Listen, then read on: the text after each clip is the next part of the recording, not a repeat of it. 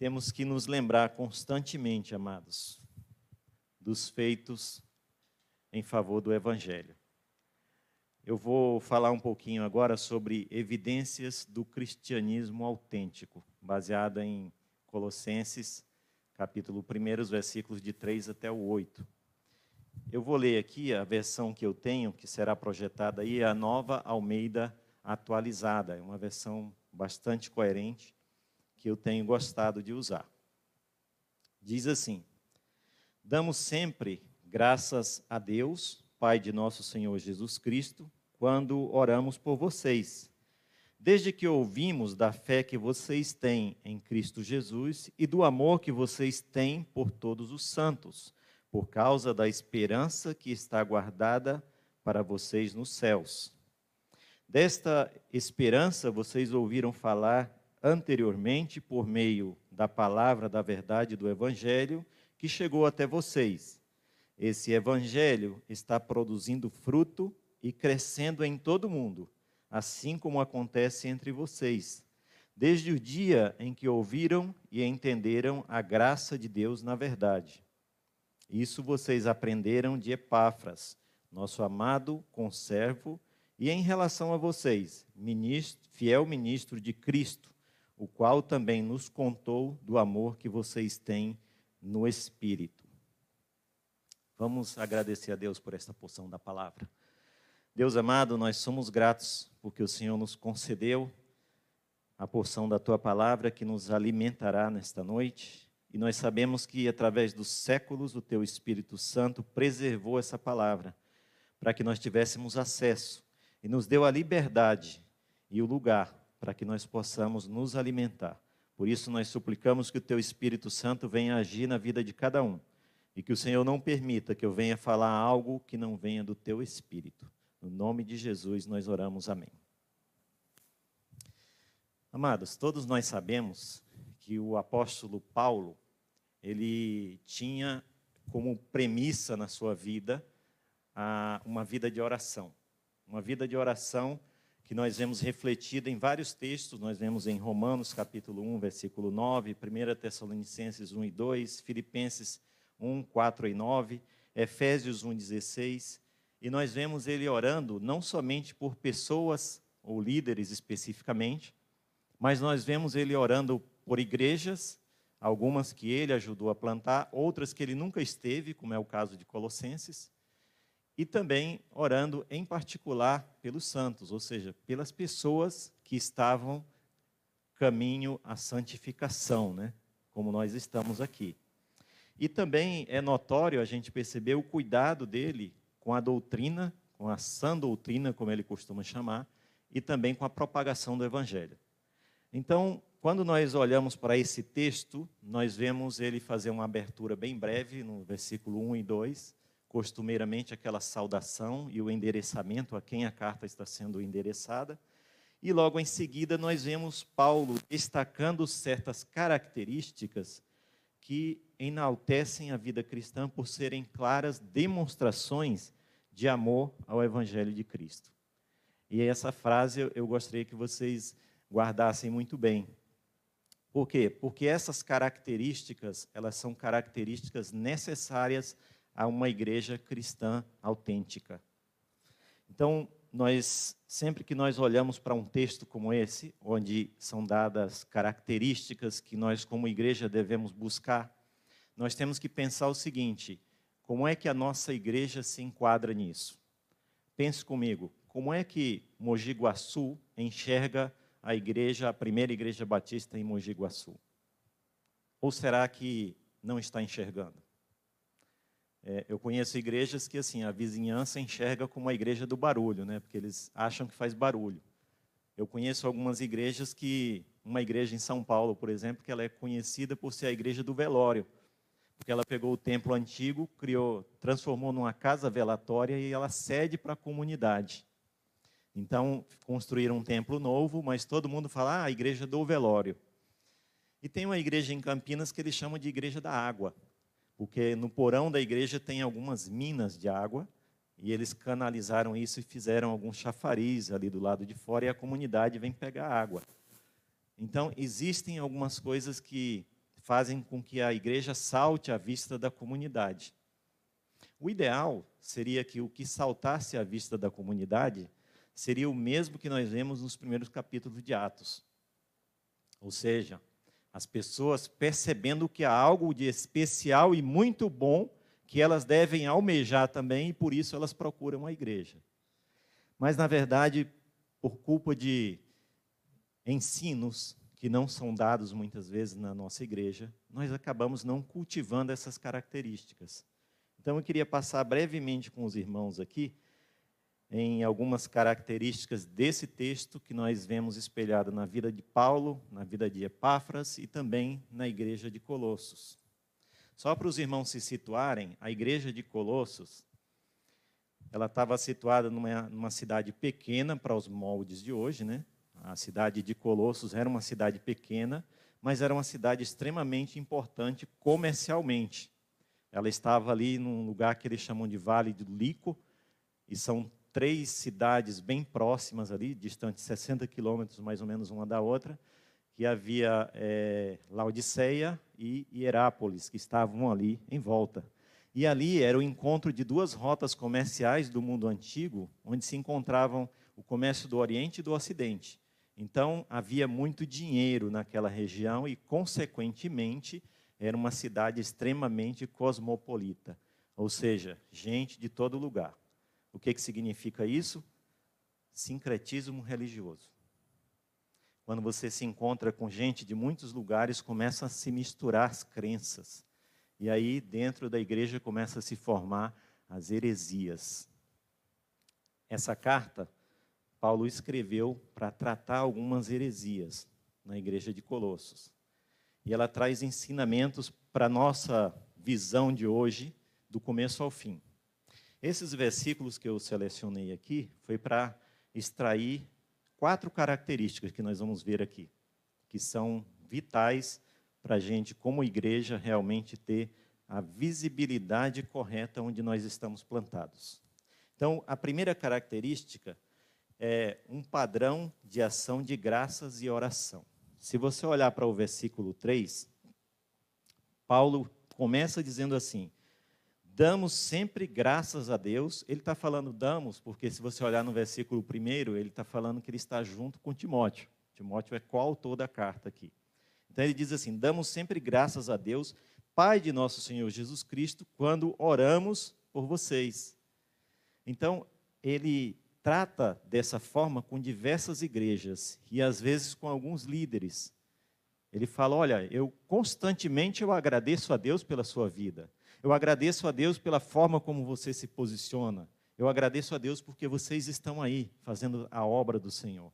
Então é um padrão de ação de graças. Esse é um primeiro ponto que eu gostaria que você firmasse aí, que nós precisamos como igreja de um cristianismo autêntico, nós precisamos ter isso em mente. Nós precisamos ser gratos. Precisamos agradecer a Deus porque essa igreja ela tem a liberdade de cultuar. Precisamos agradecer a Deus porque nós temos a Bíblia. Nessa época que essa epístola foi escrita, as pessoas não tinham Bíblias em casa. Aliás, a maioria nem sabia ler, né? Então, eles iam ao templo, à sinagoga, para ouvir a mensagem. Então, em determinados momentos, era lido o livro e eles ouviam e oravam ali. Nós temos essa facilidade. Eu não sei quantas Bíblias você tem em casa, no ano passado, no começo do ano passado, eu fiz uma, um levantamento e eu percebi que eu precisava doar algumas. E tem aquelas Bíblias que são de estimação, né? Que alguém nos deu, alguém que tem uma relevância na nossa vida espiritual e a gente quer guardar a todo custo. Mas sabe, tem pessoas que não têm uma Bíblia. Nós estabelecemos lá na igreja em Artur Nogueira o seguinte: todas as vezes que vier um visitante de primeira vez, ele vai receber uma Bíblia. Então nós fizemos lá um kitzinho, é uma sacolinha, uma Bíblia dentro, um devocional diário e nós entregamos para essa pessoa. E assim, tem pessoas que vêm e elas já sabem, porque quem a convidou já falou: olha, você vai ganhar uma Bíblia. Então ela já está na expectativa. Mas isso é uma forma da gente propagar essa palavra e demonstrar a nossa gratidão por nós termos acesso à palavra. Nós temos que realmente estar agradecidos o tempo todo. Paulo, quando ele escreveu essa carta, é uma das quatro cartas da prisão que a gente chama, ele não tinha esperança de ver os crentes de Colossos. Ele não conhecia a igreja, né? ele conhecia Epáfras, que tinha ido vê-lo na prisão, mas ele não conhecia a igreja, ele não tinha esperança de ver. Alguns estudiosos dizem que era a segunda prisão em Roma, que foi quando ele não voltou mais a ter liberdade, e dali ele já foi martirizado. Né? Mas Paulo transformou em uma prática na sua vida a ação de graças. Nós sempre, eu sempre gosto de falar do dia de ação de graças, que é um dia que para nós não tem muita comemoração, quase nenhuma, né? Para os americanos é mais importante que o Natal. Vocês já viram que eles falam muito mais de ação de graças do que de Natal. Eles se reúnem e fazem aquela festa e tudo. E aqui no Brasil nós temos no calendário é, oficial, só não é feriado, mas a última quinta-feira do mês de novembro é o dia de ação de graças oficial. E nós não costumamos celebrar, mas pelo menos nós que somos os santos, nós deveríamos celebrar. Porque é um momento especial para a gente trazer à memória tudo aquilo que o Senhor tem feito. É uma forma da gente praticar esse padrão de ação de graças. Ah, Paulo também, ele usou, né, de uma prática que era orar pelos outros. Em 1 Timóteo capítulo 2, versículo 1, ele diz assim: Antes de tudo, peço que se façam súplicas, orações, intercessões e ações de graças em favor de todas as pessoas. Perceberam que aqui ele não foi específico para um grupo nem para uma igreja. Ele diz por todas as pessoas. Então, tornemos esse padrão de ação de graças algo que realmente vire um hábito na nossa vida. Vamos agradecer muito mais a Deus. O segundo ponto é um coração de fé e amor. Versículo 4 e 5, eu vou reler aqui. O versículo 4 diz assim: Desde que ouvimos da fé que vocês têm em Cristo Jesus e do amor que vocês têm por todos os santos, por causa da esperança que está guardada para vocês nos céus, desta esperança vocês ouviram falar anteriormente por meio da palavra da verdade do Evangelho. Então, ele já fala o, o motivo aqui diretamente da esperança, né? Vamos pensar um pouquinho nessa questão, um coração de fé e amor. Será que é possível a gente não tendo esse coração, a gente cultivar? Será que dá para a gente cultivar um coração com mais fé e amor em Cristo e amor pelo Evangelho? Dá. Eu sempre que falo em sentimentos uh, que a gente considera sentimentos, né, como por exemplo é, perdão, amor e tudo mais, eu lembro sempre de frisar que eles, na verdade, eles geram sentimentos, mas eles são atitudes. Então, o amor é uma atitude. Se não fosse, o Senhor não tinha dito que é obrigatório amar o teu próximo. Ele teria dito: olha, se você conseguir, ame o teu próximo. Mas ele não falou isso. Ele falou: ame ao teu próximo como a ti mesmo. É mandatório. Nós não podemos não amar o próximo. Se nós não amamos diretamente, nós estamos descumprindo as Escrituras. E o mais interessante eu não sei se você já teve essa experiência, mas dá para você amar uma pessoa que você não simpatiza com ela. Até uma pessoa que te faz mal, que te causa algum dano, dá para você amar. E sabe qual é a forma de você conseguir transformar esse sentimento? É você orar por ela. Ah, nos primeiros dias da trabalho. Você tenta e não consegue porque o coração ruim que ainda está dentro de você, o coração de carne, ele força você a não querer fazer isso. Mas aí você acontece uma luta entre a carne e o espírito, e aí o espírito prevalece, porque ele é mais forte, porque ele vem do Senhor. E o resultado é que a gente consegue orar um pouquinho. Aí a gente se esforça e continua. E quando você percebe aquela mágoa, aquele rancor, sentimento ruim, ele desaparece e ele dá lugar a você enxergar a pessoa como ela realmente é. Geralmente é uma pessoa carente do evangelho da graça. E aí você sente uma vontade tremenda de pregar o evangelho para ela, porque você quer dar algo de bom para ela. E não existe nada melhor para se dar uma pessoa do que a verdade do evangelho. Um coração de fé e amor é possível se cultivar, desenvolver. Não é algo que você diz assim: "Ah, mas eu não tenho isso e não faz parte de mim" faz parte de você. No momento em que o Espírito Santo de Deus passou a habitar na sua vida, ele te deu a possibilidade de você desenvolver amor por qualquer pessoa. E eu não preciso simplesmente andar de beijinho e abraço com uma pessoa que eu não simpatizava para demonstrar amor por ela. Só o fato de respeitar ela, respeitar as posições dela, diferentes da minha, já é uma demonstração de amor. Já é uma forma de respeito. Então, inspirado aqui na, nesse agradecimento de Paulo, né, nós vemos ele em determinados textos apontando algumas coisas interessantes. Por exemplo, nós vemos os relatos da fé de Paulo em Cristo, lá em Romanos capítulo 10. O relato do seu amor pelos santos está aqui no texto que nós lemos, e se você olhar lá em Gálatas capítulo 5 também, você vai ver ele relatando esse amor é, vamos dizer assim, sem propósito, sem buscar ganho, um amor simplesmente por amar os santos, né? Isso é interessante, porque quando nós olhamos para Colossos, como eu falei, é uma cidade que Paulo não esteve ali.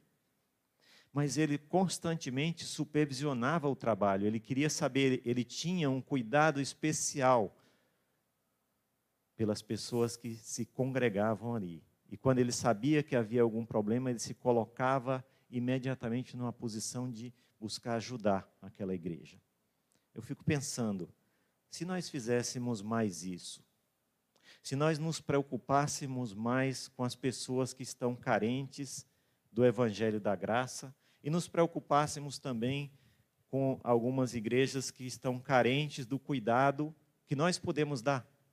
Às vezes, igrejas menores, eu fico pensando também que Paulo deixa claro para nós que havia uma fonte desse amor que estava ali no meio da igreja de Colossos. E ele dá a receita certinho. Ele fala: olha, a fonte desse amor, na verdade, é simplesmente a esperança que vocês têm, a esperança que está armazenada ou depositada nos céus eu fico pensando que nós temos falado pouco de esperança. Nós temos falado pouco de céu. Também temos falado pouco de inferno, né? Temos falado pouco de céu. Nós falamos muito de, da existência aqui na terra. Nós gastamos a maior parte do nosso tempo e dos nossos esforços nos preocupando com essa existência. E, na verdade, ela é tão breve.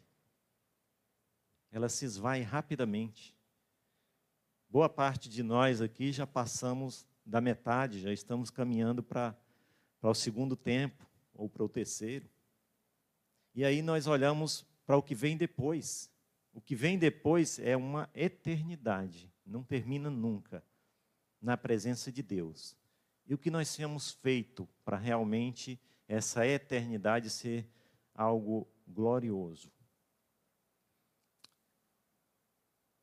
Seria interessante também a gente observar nesse texto, né, que essa fonte era algo que a igreja cultivava, a fonte de amor, ou seja, aquele cuidado uns com os outros, aquela preocupação. Eu digo sempre para as pessoas assim: se você não sabe como você pode participar da vida de outra pessoa, ajudar de alguma forma, se a pessoa está, você ficou sabendo que ela tem alguma dificuldade, dobre o seu joelho. Se você não sabe de outra forma, dobre o joelho. Se você sabe de outra forma, dobre o joelho também, lógico.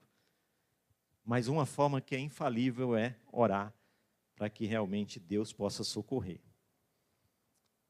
O terceiro ponto, e esse terceiro ponto está bem claro no versículo 6, é um compromisso com o Evangelho.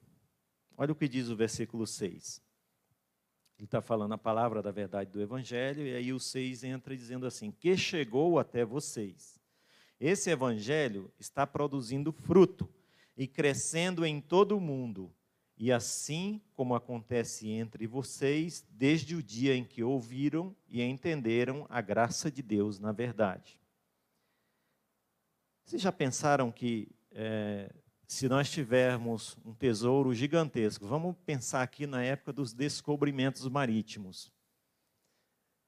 Um tesouro gigantesco, ouro em grandes quantidades no, no porão de uma caravela, e quando ela está em alto mar, cruzando o oceano, ela afunda.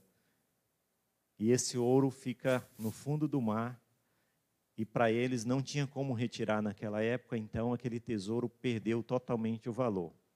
Assim, o Evangelho, quando ele fica internalizado em nós e não sai para outras pessoas, ele não tem valor. Porque a graça de Deus é para ser entregue a outras pessoas. Nós temos que fazer isso constantemente. Aí eu fico pensando, se nós não estamos fazendo essa parte, como é que nós vamos atingir os confins da terra? Porque aqui em Romanos capítulo 1, versículo 16, diz assim: Pois não me envergonho do evangelho, né? Paulo falando aos crentes de Roma, porque é o poder de Deus para a salvação de todo aquele que crê, primeiro do judeu e também do grego. Ou seja, ele já não está fazendo distinção de pessoas. Nós temos que pregar a todos.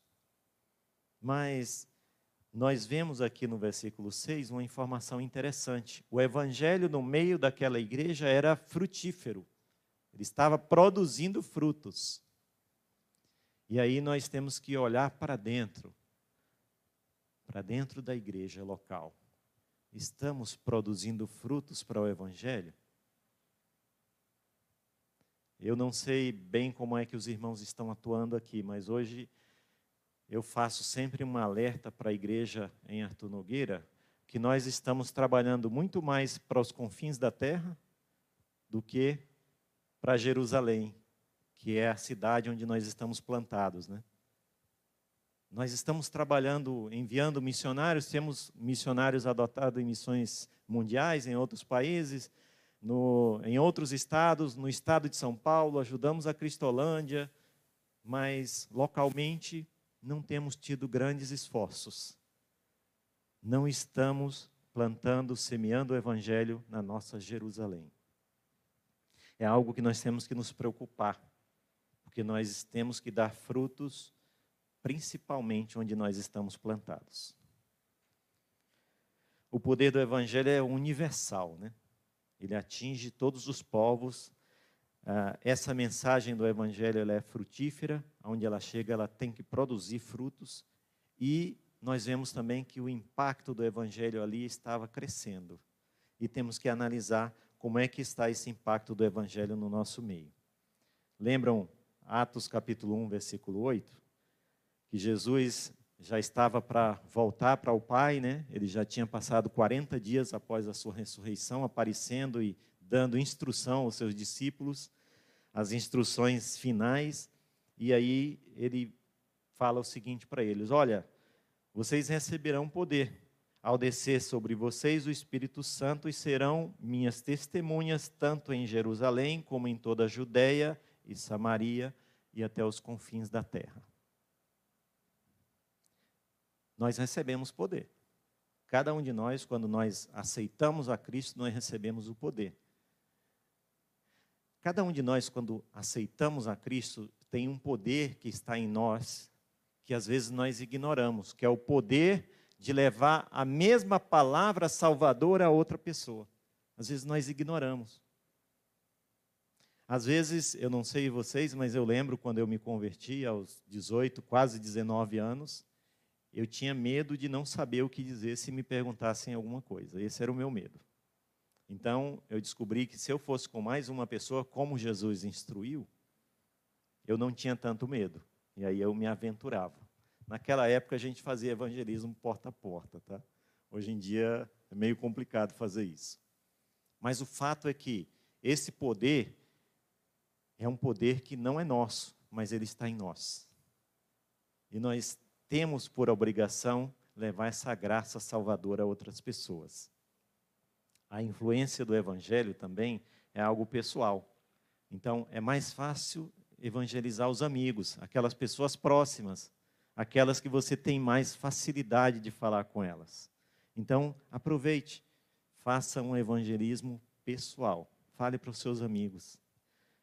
Olha, eu encontrei a salvação, eu encontrei a palavra da verdade. E aí algumas pessoas dizem: Ah, mas eu não sei o que eu vou dizer. Fale de forma simples o, o plano de salvação.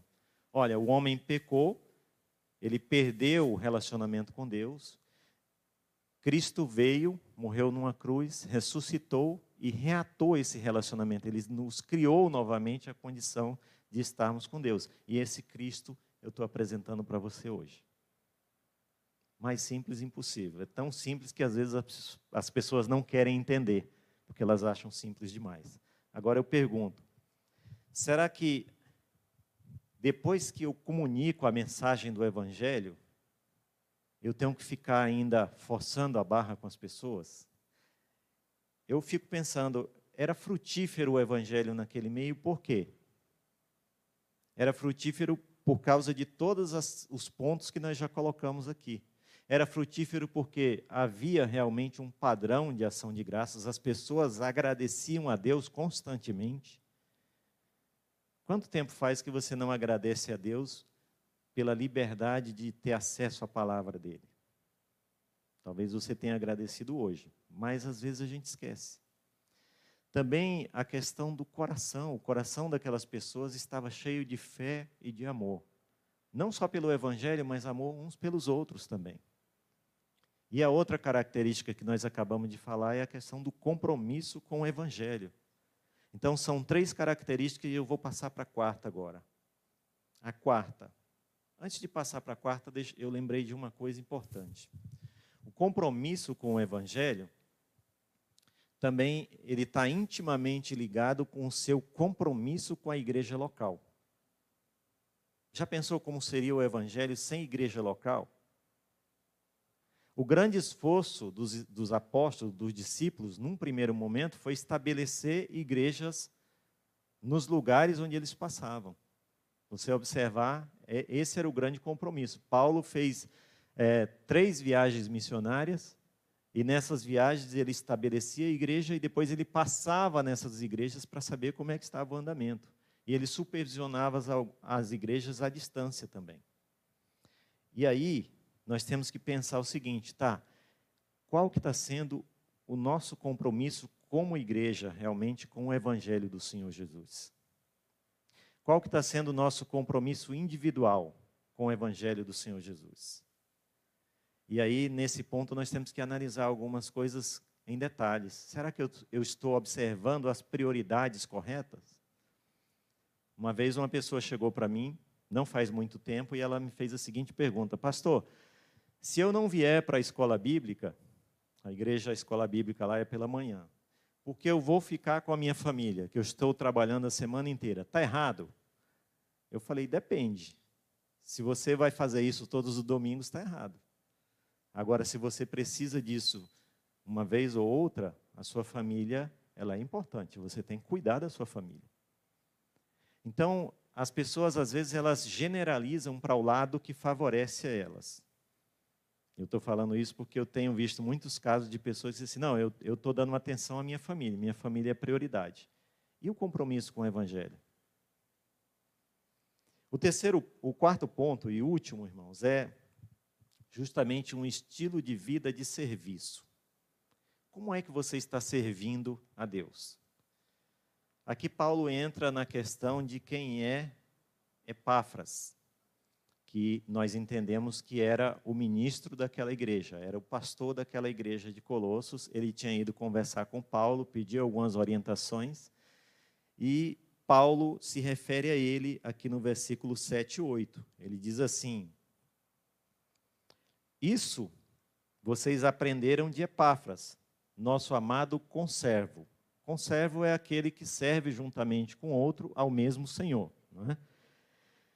E em relação a vocês, ministro de Cristo. Ou seja, Em relação a Paulo, ele é um conservo, ele trabalha junto pelo evangelho. Em relação à igreja de Colossos, ele é o ministro ou o pastor daquela igreja, o qual também nos contou do amor que vocês têm no espírito. Vamos pensar aqui algumas coisas a respeito desse conservo, né, de Epáfras. É, ele foi o responsável pela fundação da igreja. Se você olhar depois aí em Filemão, capítulo 1, versículo 6, você vai ter essa informação. E ele trabalhou não só aqui com Paulo, ele trabalhou em outros lugares. Lá em 2 Coríntios, capítulo 8, também nós temos uma menção de que ele estava servindo com Paulo em outra situação. E nós podemos pensar que ele estava indo se aconselhar com Paulo porque havia uma heresia no meio da igreja e ele precisava saber como tratar. E Paulo, então, além de aconselhá-lo, ele na carta que ele escreveu para a igreja, que nós lemos aqui uma pequena porção, ele deixou claro que Paulo dava total apoio ao ministério de Epáfras. Por isso que ele fala, olha, ele é meu conservo e em relação a vocês, ele é o ministro da igreja.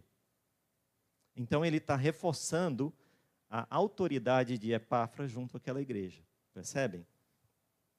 E é interessante também a gente olhar que ele fala sobre um amor, mas não qualquer amor. Olha o termo que ele usa no finalzinho aqui do versículo 8. Ele diz assim, né? É, nos contou do amor que vocês têm no Espírito.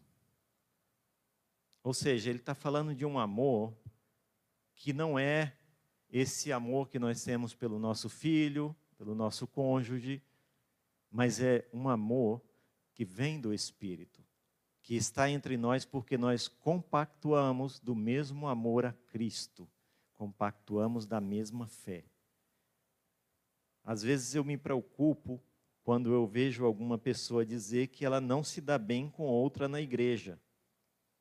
Eu me preocupo com isso porque eu falo assim: está faltando alguma coisa para que o elo, o vínculo do amor cristão seja estabelecido entre eles. Eu posso discordar da sua posição em relação a muitas coisas, política, futebol e até alguns pontos religiosos nós podemos discordar, mas eu não posso deixar de te amar.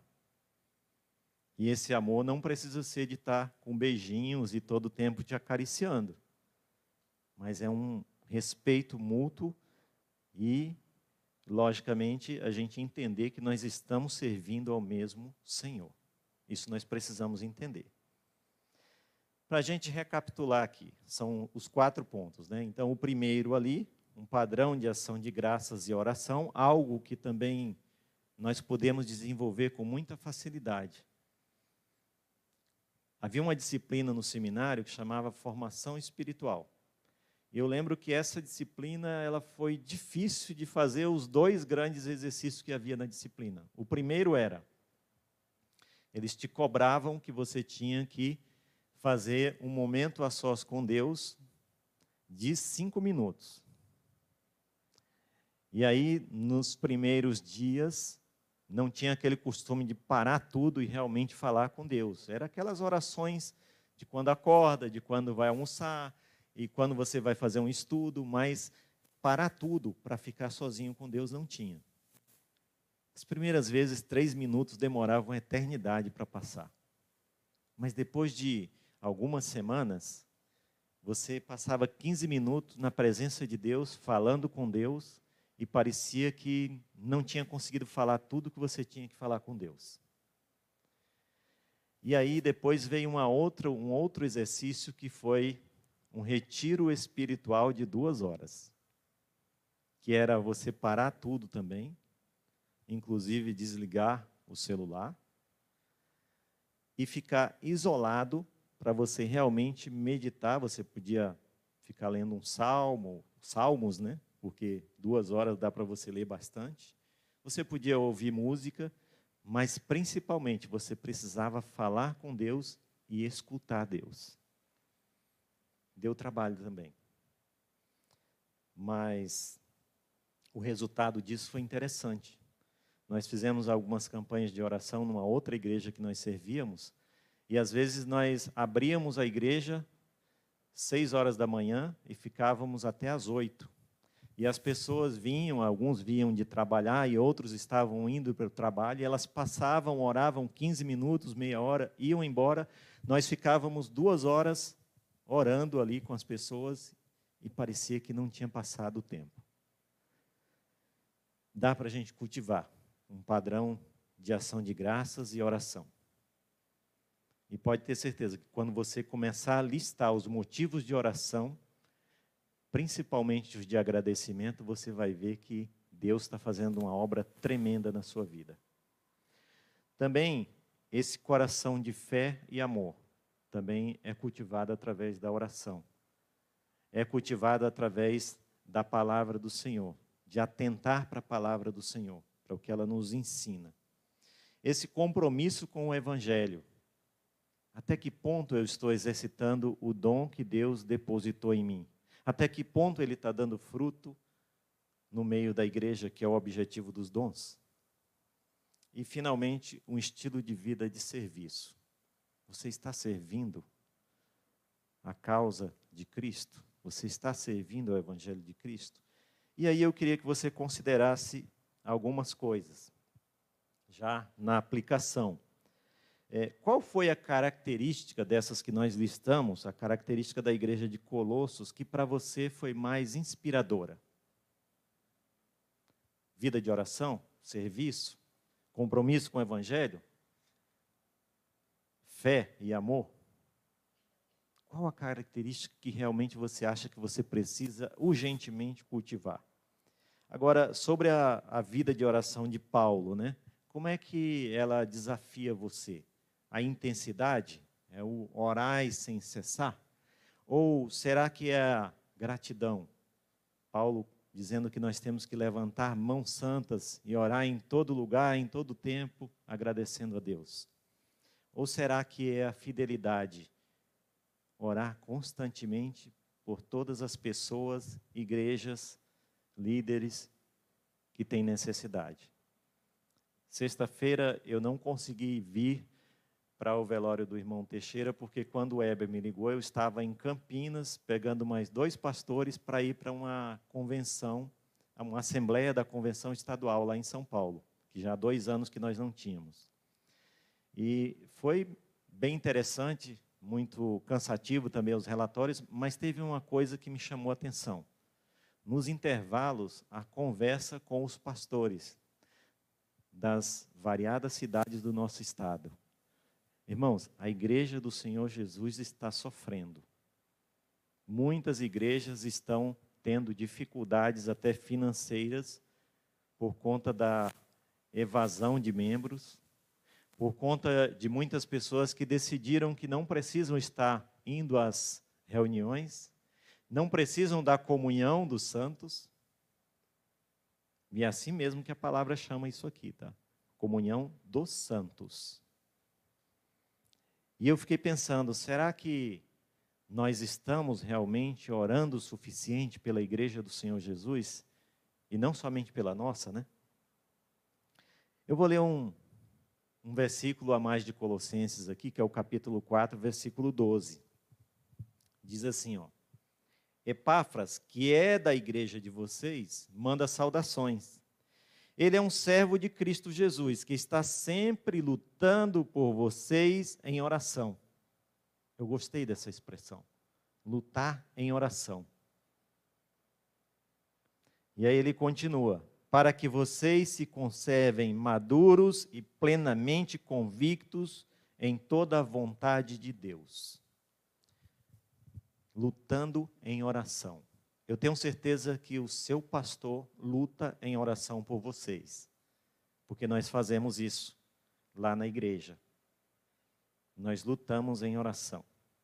Não é só a gente orar pelos necessitados, é a gente orar também para que eles se conservem maduros e plenamente convictos em toda a vontade de Deus. Orar para que os crentes amadureçam na sua fé e possam perceber que eles podem servir muito melhor ao Evangelho de Cristo.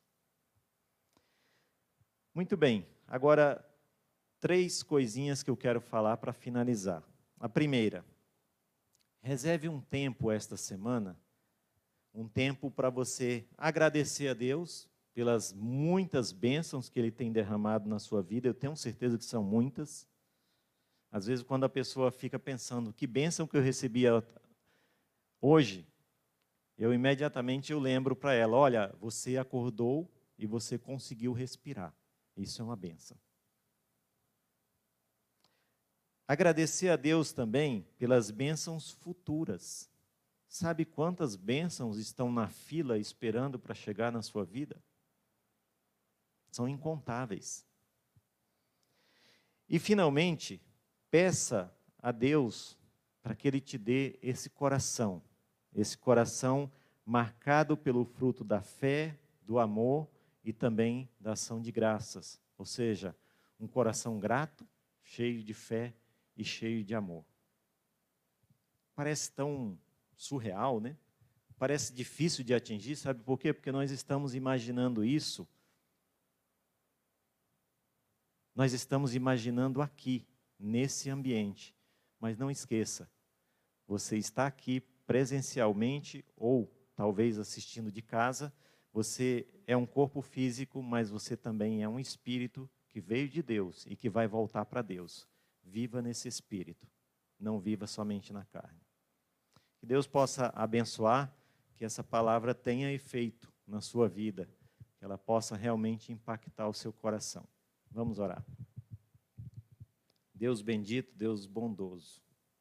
É a tua palavra, Pai, que foi lida, que foi transmitida na forma que o Senhor me entregou. E agora nós pedimos, ó Pai, que ela venha frutificar nos corações. Que não seja somente para esse momento, mas que seja uma palavra que dê muito fruto para o teu reino, Pai. Abençoa a vida dos teus servos, continua guiando e agora que o Senhor nos conduza nesse momento solene de celebração da ceia do Senhor. É a oração que nós fazemos, ó Pai, no nome de Jesus. Amém.